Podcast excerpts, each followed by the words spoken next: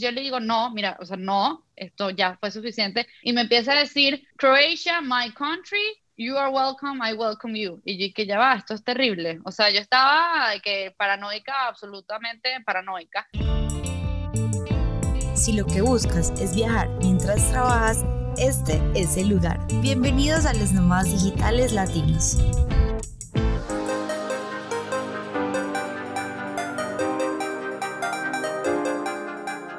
Carla, bienvenida a un nuevo episodio de Las Nómadas Digitales Latinas, donde contamos las historias de mujeres emprendedoras que, como tú, decidieron lanzarse al mundo de los nómadas digitales. Para empezar, quiero que nos cuentes un poquito de ti. ¿Cómo comenzaste en este mundo de viajar mientras trabajas? Oh my God, es un poco largo, no sé por dónde empezar, por dónde podría empezar. Em, te diría que emigré hace mucho tiempo, yo soy de Venezuela, pero emigré hace mucho tiempo a, México. Viví en Cancún seis meses y luego me mudé a la Ciudad de México, en donde terminé mi carrera universitaria y todo. Y a pesar de que yo amaba México y tenía mi trabajo allá y todo, llegó un momento en el que, como no era de ahí, o sea, yo creo que siempre tuve como curiosidad de, de, pues ver dónde más sí me podía sentir quizás un poquito más parte eh, o, o diferente, no sé. Y al final el año pasado, a raíz del coronavirus, yo me dedico al comercio electrónico y a, raíz del COVID eh, tuvimos un boom muy, muy grande eh, con, con, mi tienda online. O sea, la verdad es que tuvimos un crecimiento que no, no pretendíamos, o sea, no tenía intenciones de tener. Y eso me permitió que en la ventana de la independencia y de volver a migrar fuera como mucho más real de lo que yo antes tenía contemplado y al final pues me salió la oportunidad de irme a finales de septiembre, no, principios de septiembre del año pasado, porque era como una decisión de o renuevas contrato de renta por un año más y te quedas en México por un año más, o ya ahora sin mucho plan eh, te vas. Y al final convencí a mi hermano, mi hermano también se quiso, se animó de venir conmigo y lo que empezó siendo una mudada a Madrid terminó siendo una una aventura nómada y bueno, ahorita ya llevamos cuatro países, cinco países en, en un año y, y, espero yo seguir viajando en lo, en lo que queda hasta que no se pueda.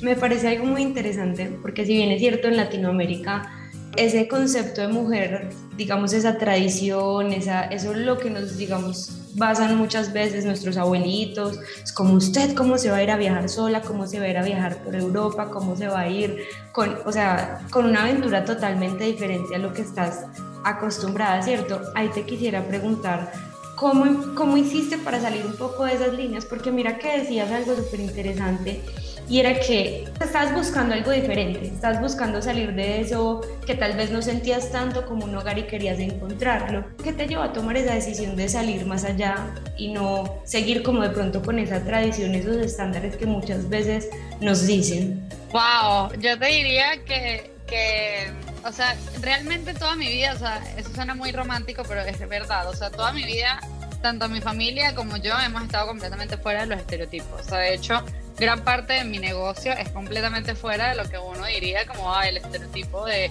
de, una, de una mujer o algo así. O sea, yo toda la vida he estado como muy acostumbrada y me he vuelto como medio adicta a llevar la contraria. Entonces, siempre que yo veía a mis amigos, por lo menos cuando yo me gradué de la universidad, yo me gradué en 2019. Y cuando yo me gradué de la universidad, yo veía que todos mis amigos estaban yendo a, trabajar y todo. Yo también tenía un contexto un poco diferente porque yo tenía visa de estudiante, entonces no podía trabajar como tal. O sea, podía tener como negocio, pero no podía ser empleada. Entonces, mi contexto era como muy diferente, muy particular, porque yo nunca lo vi como algo que yo quisiera hacer. En mi familia nunca fue tampoco, como que nadie en mi familia nunca fue así empleado, o sea, todos tuvieron como negocios personales y tal. Y como que para mí era relativamente normal hacer cosas que la gente no hiciera. Entonces llegó un momento en el que cuando a mí me sale, cuando se me mete en la cabeza, yo me acuerdo perfecto que yo estaba hablando con mi hermano y no sé, habíamos leído una conversación, no sé, habíamos leído algo de nómadas digitales porque con todo eso la verdad es bastante nuevo. Mm. hay muchísima gente que no lo entiende y muchísima gente que cree que es un término como excusa de mochilero digital. O como si no hicieras nada, porque en mi casa mi mamá cree que yo me la paso como descansando y yo sé como espérate.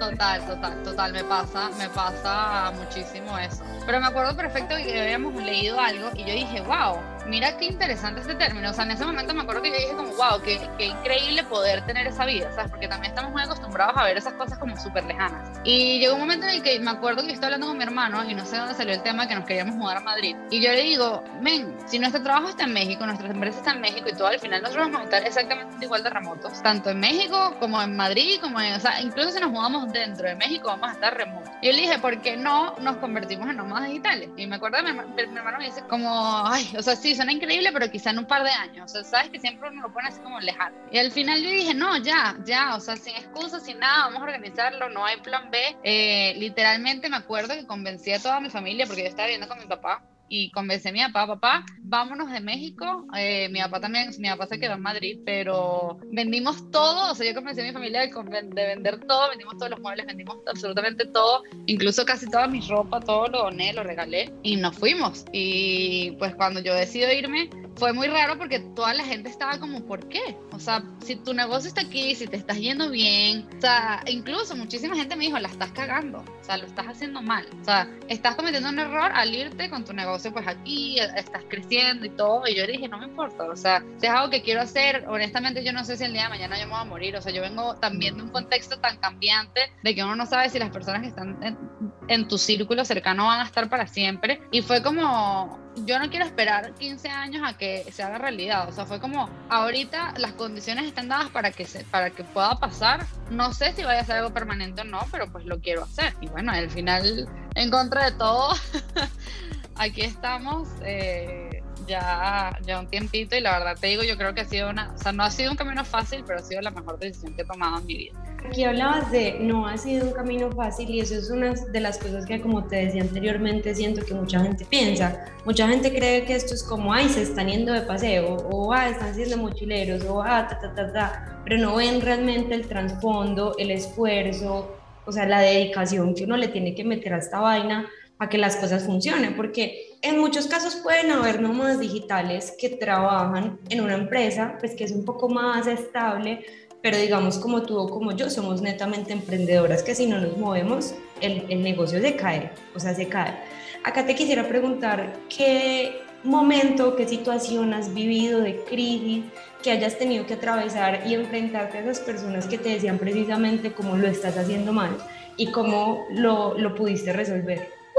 Me, me, encanta, me encantan tus preguntas. Eh, mira, esto de hecho es bastante, bastante interesante lo que te voy a contar, porque muchas personas lo podrán tomar como que realmente fue un fracaso, pero yo siento que fue lo mejor que pudo haber pasado. Porque cuando yo me fui a México, yo tenía una empresa, eh, la acababa de abrir, o sea, la habría abierto en, en, julio, con un socio mexicano. Y nosotros nos fuimos con parte de las condiciones, o sea, nosotros hacíamos todo, como te digo, nosotros somos mi hermano y yo, porque también trabajamos juntos. Hacíamos todo, nosotros empacábamos, hacíamos la logística, las redes sociales, absolutamente todo. Y al momento que nos vamos, obviamente, tenemos que tercerizarlo. Tuvimos empleados y todo. Y desde el momento que nos fuimos, o sea, literalmente fue una cosa que nos montamos en el avión y empezaron los pedos. O sea, nos empezaron a retener cosas en la aduana, nos empezaron, la comunicación con los empleados fue súper mala, el cambio horario también fue súper difícil, como eran empleados nuevos, muy, o sea, como eran empleados nuevos de, de tiempo trabajando conmigo. Y además eran mayores que yo. O sea, yo tengo 26 años y todos mis empleados tenían 30, 35, 40 años y no me respetaban. Entonces, ¿sabes? Llegó un momento en el que literalmente fue una crisis en donde las cosas no estaban sirviendo, en donde la comunicación no estaba funcionando, en donde realmente dije, brother, o sea, dije ya, o sea, lo hice mal, eh, cometí un error yéndome, dejando la empresa, todo. Al final decido como que verlo desde una perspectiva un poco más estratégica y menos caótica. Y obviamente al final la conclusión fue, mira, esto me está restando más de lo que me suma. Yo decido salirme de la empresa, vendo mis acciones, le dejo todo al, a mi socio y pues me tocó volver a empezar. O sea, fue, yo creo que ha sido bastante, bastante loco. O sea, yo, yo aún no, no lo termino de aceptar, o sea, no lo termino como de, como de procesar al 100% porque fue un cambio muy abrupto, muy rápido, muy todo, pero sin duda te puedo decir que las cosas pasan por algo y fue un muy buen reto dentro de todo porque pues me, me ayudó a entender que primero que la cabeza de, de todo soy yo, o sea, en el sentido de que, de que el poder está en mí, o sea, y a pesar de que de que tengo un equipo que quizá no sea óptimo todo, pues sé que es un reto que puedo aceptar y es un reto que, que hay que trabajar y todo. Y además también me dio las herramientas como agarrar todos esos errores que ya cometí y buscar no cometerlos. O sea, de hecho hace como dos semanas, hace como dos semanas fui a México, estuve en México una semana y media más o menos porque tuve que firmar unas cosas en la salida y aproveché, yo tenía otra empresa y aproveché de abrir esa otra empresa y literal estructurarla de una manera, o sea, hacer como unas bases relativamente sólidas en ese tiempo para poder enmendar todos los errores que había cometido con la otra empresa y volver a empezar con una base un poco más sólida. Entonces, sí, o sea, te puedo decir que sin duda hay retos, muchísimos retos. O sea, la gente cree que cosas bonitas en las redes sociales todo es perfecto y todo es maravilloso, pero sí, sí, sí hay retos, sobre todo cuando tienes equipos, eh, puede, puede ser bastante, bastante retador. Sobre todo en uno, yo creo que también, porque uno a veces quiere que las cosas sean, o sea, que el, que el trayecto sea un poco más sencillo de lo que puede ser y bueno, al final todos tenemos procesos completamente diferentes y, y no es tan fácil aceptarlo. Ahí me gustaba mucho que decías el tema de los horarios, porque eso es algo que la gente, digamos, se pregunta mucho y es cómo haces tú para tener una empresa en México y trabajar con horarios desde Polonia. Ya igual vamos a entrar un poquito en contexto, como de dónde estás viviendo y demás, pero ¿cómo hiciste al principio como para organizar esos horarios? Porque igual me imagino que tenías que estarte comunicando en México, madrugando, trasnochando, ¿cómo hiciste? Sí, mira, al principio, honestamente al principio fue lo más, el, long el más reto, o sea, el reto más grande, porque gran parte, como pasamos de una operación donde yo hacía todo, mi hermano hacía prácticamente todo, teníamos que pues migrar a un modelo en donde teníamos que delegar todo lo que hacíamos. Entonces ese modelo tenía que ir muy de la mano de reuniones. Y era, la verdad es que fue un dolor de cabeza porque habían días que a mí me llamaban a las 3 de la mañana porque había, había, había, habido un problema en la bodega, porque había pasado algo y teníamos que estar todo el tiempo en constante comunicación al principio. Luego, o sea, por lo menos ya ahorita hemos logrado como automatizar, o sea, al menos he logrado automatizar pues prácticamente todo. Y de hecho hasta me conviene bastante tener la diferencia de horario porque lo que pasa mientras ellos están dormidos, yo lo voy adelantando, o sea, por lo menos si hay que generar guías de envío, si hay que generar tipo algunos Exceles, o sea, cualquier documento que tenga que ser preparado para que la gente en bodega o mi equipo allá lo, lo maneje, yo lo voy adelantando toda la madrugada de ellos y simplemente apenas sean las 7 de la mañana o las 9 de la mañana, o sea, que sé que ya están despiertos, les mando un mail o algo así. Entonces al final termina siendo como una ventaja porque ellos ya pueden empezar el día con todo lo que necesitan para desarrollar el día. Entonces ya no, ya no tenemos que estar como en esa constante comunicación que teníamos al principio. Wow, es demasiado interesante porque igual como todo es un hábito, ¿no? Empezar a organizarse, saber cómo vas a manejar ese tiempo. De hecho a mí te preguntaba eso ya de pregunta personal porque en, pues yo creo que en menos de un mes me voy a mudar a Berlín y básicamente... Vas a estar cerquita. Sí, de hecho, bueno, después hablamos de eso, pero um, quisiera, realmente estoy súper emocionada, pero uno de mis clientes es de Estados Unidos, entonces como verás, me toca estar como adelantando y pues como para que me dieras ideas de cómo, de cómo manejarlo. Pero bueno, acá para darles un contexto, eh, los abuelos de Carla son españoles y es por eso que ella se fue a España y a través de eso empezó a explorar diferentes países como Croacia, Portugal y actualmente está viviendo en Polonia, en Varsovia, lo cual me parece increíble porque a mí Polonia me encanta. Acá ya quisiera que habláramos un poco de temas culturales porque ahorita muchas personas están preguntándose cómo viajar a Europa. Tú sabes que Europa ahorita es como el paraíso porque es como eso que tú no puedes tener pero todo el mundo quiere más. Eso, es clásico. Tú por obviamente ventajas tienes la posibilidad de quedarte en, en países pues por una larga estancia, pero me parece interesante lo que te decía Colonia, es que escogiste un país que realmente en Latinoamérica no tienen en cuenta. ¿Por qué? Porque a uno le venden esa historia de vamos a París, vamos a Barcelona, vamos a Italia, pero a ti nadie te habla de Budapest, nadie te habla de Polonia, nadie te habla de Praga, o sea, nadie te habla como de Europa del Este, que me parece algo muy interesante. Actualmente yo tengo una amiga que es colombiana, que ella se fue con el novio un año como nómadas digitales, la misma historia. De hecho, Sara Chalarga, que es del episodio número 2, y ella está viviendo en Croacia, y me parecía muy interesante que más y más personas están yendo a lugares de verdad demasiado hermosos, que yo recomendaría demasiado, por lo menos lo que es Polonia lo recomendaría mucho. Quisiera de una forma preguntarte qué te llamó la atención de esos países o qué te llamó de de, vivir ahí para que tú decidieras tomar esa decisión de ir a un lugar que hablan un idioma totalmente diferente al tuyo, o sea, ni siquiera se parecía a inglés, tienen culturas completamente diferentes, comida, ¿Qué fue lo que te, te, atrajo? Mira, yo creo, o sea, sin duda lo, primero que te diría es lo que te había dicho hace rato de hacer cosas completamente en contra de lo que hace todo el mundo. Usualmente tiendo a hacer ese tipo de cosas, pero honestamente con Polonia fueron varias las consideraciones que hubo detrás de Polonia. De hecho, Varsovia estuvo bastante dentro de mi lista, pero nunca lo había puesto como, como en top número uno porque estaba como lo que tú dices, o sea, nosotros en Latinoamérica tenemos mucho estos destinos como Madrid, París, Berlín, o sea, estas ciudades como muy conocidas, de hecho ni Lisboa diría yo que está así como que muy popular entre los latinos. Y Varsovia estaba como que, ah, o sea, es una buena opción porque es económica y todo, pero al final como que decía, pero no sé, nosotros estábamos en Croacia, estábamos en Split, en Croacia, y realmente a pesar de que nos encantó, nos fascinó, estábamos en junio, y yo me quería quedar, los precios en verano se volvieron una locura o sea, todo en verano subía demasiado de precio, eso es algo súper, súper importante de, conocer, yo no conocía esa característica de Europa,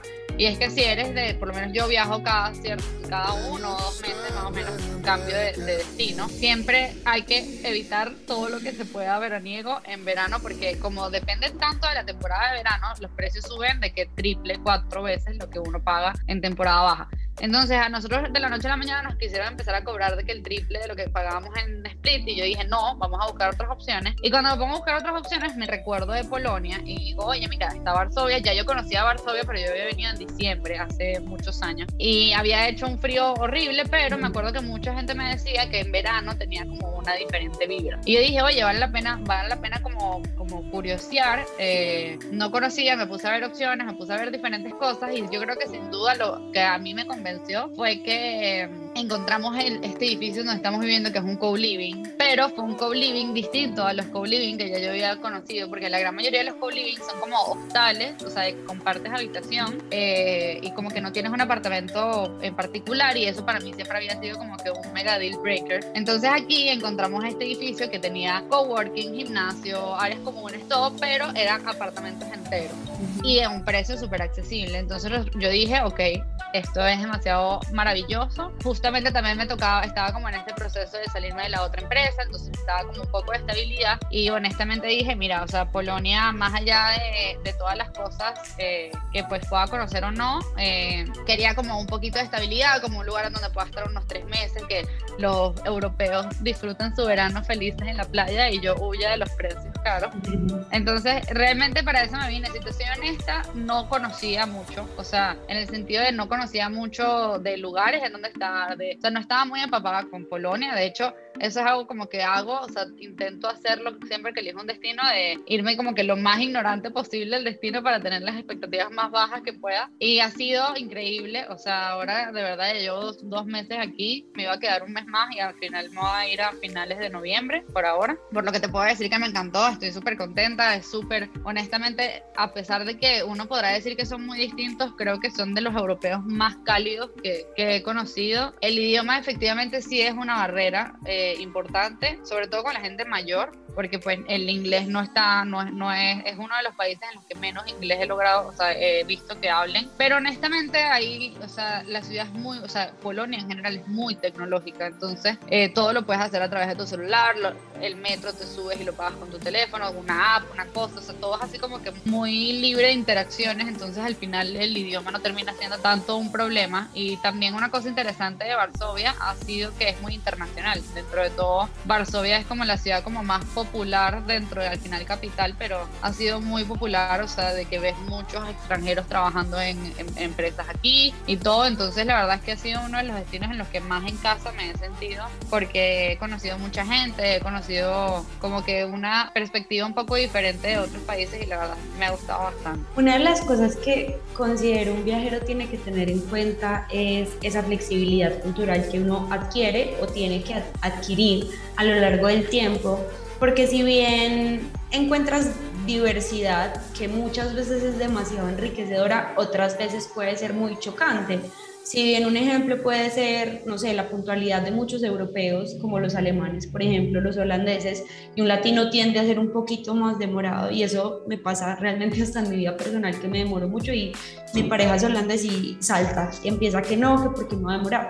Te quiero preguntar una cosa especial y puntual en el tema de los choques culturales, porque pues a mí me pasó que yo fui a Praga bueno, yo realmente fui por unos días, no, no fue que me quedé mucho tiempo, pero me perdí y me perdí muy temprano. Y cuando me perdí nadie, pero te lo juro, nadie me ayudaba. Y caminé por ahí una hora entera, no, como tres horas. Y caminé y caminé. Y yo obviamente hablaba en inglés, pero igual la gente como que, ¿quién eres? Bye, no me hables, hasta que al final llegó un muchacho y me dijo como, dale, ven, yo te ayudo, me prestó su celular, cosa que también me parece muy chistosa porque yo en Latinoamérica, para ser honesta, no es que le entregara mi celular a alguien como, ay, mira, te usa mi celular para...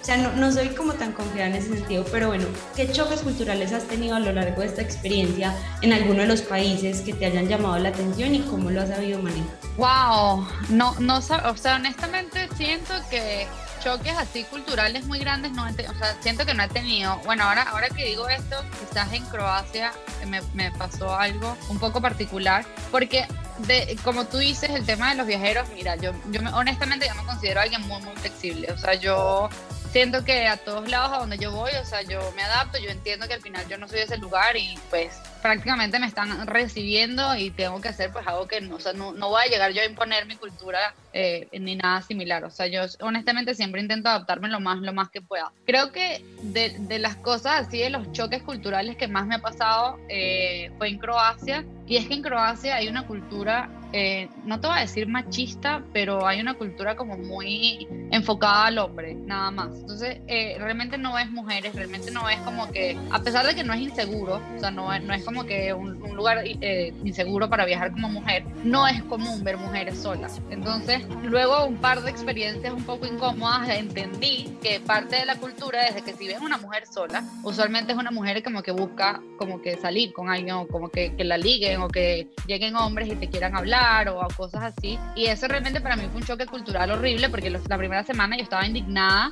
diciendo como que, ¿sabes? Porque esto es así, que estos hombres son unos machistas, que no sé qué, que qué horror.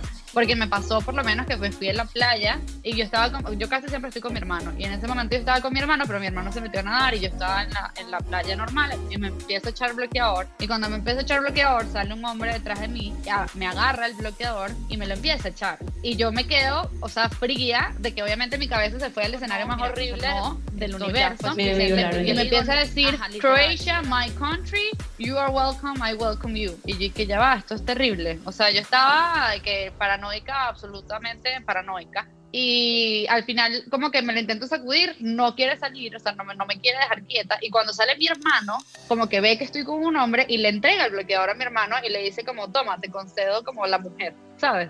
Ahí lo mató. No lo más. Entonces yo me quedé, yo me quedé paralizada, o sea, yo estaba como, ¿sabes? En ese como que punto de la indignación y miedo que estás como que no puedo hacer nada, o sea, yo estaba como que no puedo creer lo que acaba de pasar. Y pues al final, honestamente, eh, no fue mi escenario favorito, pero pues entendí que la cultura es así y que pues por más que yo no como que sea compatible con esa cultura. O sea, por más que yo tenga diferencias con esa cultura, pues es algo que tengo que aceptar. O sea, yo no puedo llegar a cambiarle, a gritarle al Señor, no, usted no lo hace, porque al final son años y al final yo me voy a ir y va a hacer, seguir haciendo lo que le dé la gana. No te voy a decir si está bien o está mal. En mi, en mi perspectiva, en mi realidad, en mi cultura, no está bien. Pero pues fue lo que me tocó y honestamente yo no me iba a meter en un show a, a gritarles, a decirles algo, porque pues yo estoy en su país por un tiempo determinado. Entonces fue así como que, o sea, fue bastante incómodo. Sí me, me, me, volví como medio paranoica por unas semanas. Luego entendí que pues no, o sea, era más como una sensación de inseguridad y no una inseguridad como tal pero sí fue un choque cultural interesante, o sea, sí fue bastante denso aceptar que pues no, el feminismo no es tan fuerte en todos lados. Ahí estamos hablando de la seguridad y esa es una de las preguntas más frecuentes para las mujeres porque pues si bien sabemos en Latinoamérica no es como tan fácil siempre viajar a todos los países sola, pero si me pudieras dar un top 3 de esos países que una mujer podría viajar sola sin problema, ¿cuáles serían? Mira, top 1 Portugal. En Portugal yo podía estar eh, desnuda a las 3 de la mañana caminando por la calle y nadie me iba a. Te diría que Polonia es muy, muy, muy seguro, muy increíblemente seguro. O sea, de hecho sientes una tranquilidad loca en la calle. Y me, atrevería a decir que, que, quizás España, de los, que yo he, de los que yo he logrado conocer, o sea, como para recibir, o sea, yo te diría que esos tres. O sea, porque yo siento que, que también hay que, hay que ser como, como un poco o sea, siento que como mujer hay un gran porcentaje como de, como de, como de paranoia y una sensación de seguridad de nuestra parte que me pasa mucho. O hay muchas veces que yo realmente, a pesar de que no tenga nadie a mi alrededor, nadie me esté mirando, nadie nada, yo me siento insegura. Entonces, yo siento que hay muchas veces que hay como que dejar quitar ese como miedo de un lado y, y ser un poco más racional y decir como, mira, estoy en una calle, no me va a pasar nada, tengo, obviamente uno siempre tiene que tener como esas herramientas a la mano y que por lo menos mi hermano siempre tiene que decir, find my iPhone, ese tipo de cosas que son como básicas ya, o sea, independientemente de que sean buenas o malas, eh, yo siento que ese tipo de cosas ya se vuelven como básicos, pero realmente yo creo que en Europa en general, o sea, dependiendo de la ciudad a la que vayas, obviamente no toda Europa funciona igual, pero en la gran mayoría de, o sea, en los países de la comunidad europea, la sensación de, de seguridad es muy grande, o sea, no, no puedes comparar nunca en la vida una sensación de seguridad latina con una sensación de seguridad aquí, porque también aquí eh, te podrán robar la cartera, te podrán hacer cosas así, pero no, o sea, como que no llega más, ¿sabes? Por lo menos aquí en Polonia hay algo muy, muy particular eh, que yo no lo había vivido en ningún otro país, y es que aquí en Polonia hace no mucho tiempo pasó como un caso como de agresión a una turista. Y al final ese caso, o sea, no fue grave, o sea, fue como sea, fue horrible, pero no fue así como que no la mató ni nada, sino había pasado como algo con una turista. Y al final el caso fue tan, tan popular, o sea, fue algo como tan único que se volvió increíblemente mediático y salió en todos los medios y fue como que un escándalo. Y a partir de ahí, como que cualquier agresión que un polaco haga a un turista o a alguien que sea extranjero es tipo mega, mega, o sea, te destruye la vida casi casi. Entonces, por lo menos aquí en, Polonia ha sido muy eh, característico ver cómo los propios polacos te tratan increíblemente respetuoso por el hecho de tu ser extranjero. Entonces, siento que también esa carta de ser extranjero funciona no solo aquí, sino en muchos países que hay muchos,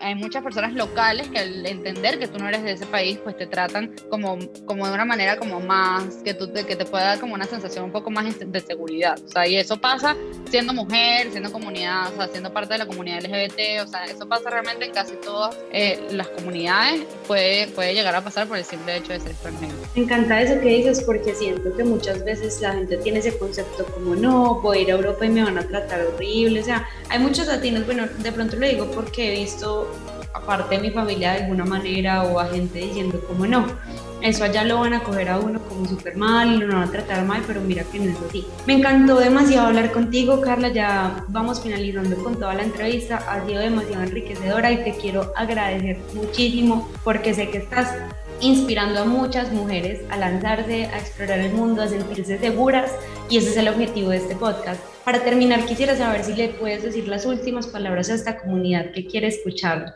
un poquito más. Wow, mira, yo te diría, bueno, yo les diría que honestamente empezamos a vivir más por nosotros y por nosotras y empezar a hacer más cosas que realmente nos llamen la atención a nosotros. De, dejemos, ignoremos un poco ese tema de que si será aceptado, si no será aceptado, si qué dirán a las personas, porque la gente siempre va a hablar y sobre todo los primeros cinco comentarios siempre van a ser negativos en la gran mayoría de las personas. Así que yo les diría que realmente trabajemos más en materializar los sueños y, y lo más pronto posible, no porque la vida se vaya a acabar, sino porque no sabemos cómo pueda cambiar nuestra personalidad no sabemos cómo puedan cambiar nuestros intereses, nuestro contexto, etcétera. Y yo siento que, que muchas veces hacemos muchas cosas creyendo como, como, ay, quizás en 10 años lo puedo hacer realidad y realmente, y la verdad es que lo podemos hacer ahorita, solo que el miedo no nos deja. Así que si el miedo es lo que te paraliza, yo te diría que hagas las cosas con miedo. Eso es algo que a mí mi psicóloga me dijo una vez y me dijo, el miedo nunca se va a ir, la incertidumbre nunca se va a ir, solo tenemos que aceptar si lo hacemos con incertidumbre o, o sin incertidumbre y una no se puede, así que hay que hacerlo. Te agradezco muchísimo esas palabras tan lindas y muy valiosas. Recuerden que nos pueden seguir en Instagram como Nómadas Digitales Latinas y estaremos felices de responder sus preguntas. Hasta la próxima y nos vemos en un nuevo episodio.